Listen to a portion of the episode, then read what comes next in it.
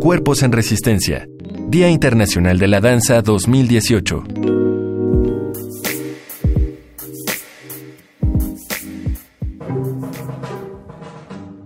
Evoé Sotelo, directora de Danza UNAM. Este 29 de abril celebraremos en el Centro Cultural Universitario el Día Internacional de la Danza. A nuestra fiesta de la danza este año la nombraremos Cuerpos en Resistencia, aludiendo a que precisamente en este 2018 conmemoramos los 50 años del movimiento estudiantil de 1968, mismo que culminó en una trágica noche de 2 de octubre. Pero por otro lado, recordamos también, a través del cuerpo siempre vivo de la danza, que en este año se cumplen 50 años de la realización de las Olimpiadas en México.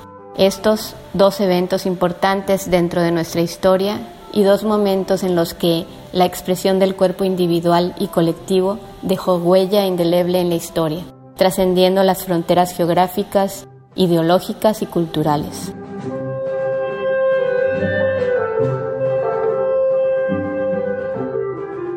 Este 29 de abril de 2018 celebraremos en la UNAM, nuestra máxima casa de estudios, la inteligencia del cuerpo que danza, su capacidad de ser libre y expresar con contundencia aquello que es. Este 29 de abril celebramos que la danza une, llama, cohesiona y abre siempre una puerta a la vida.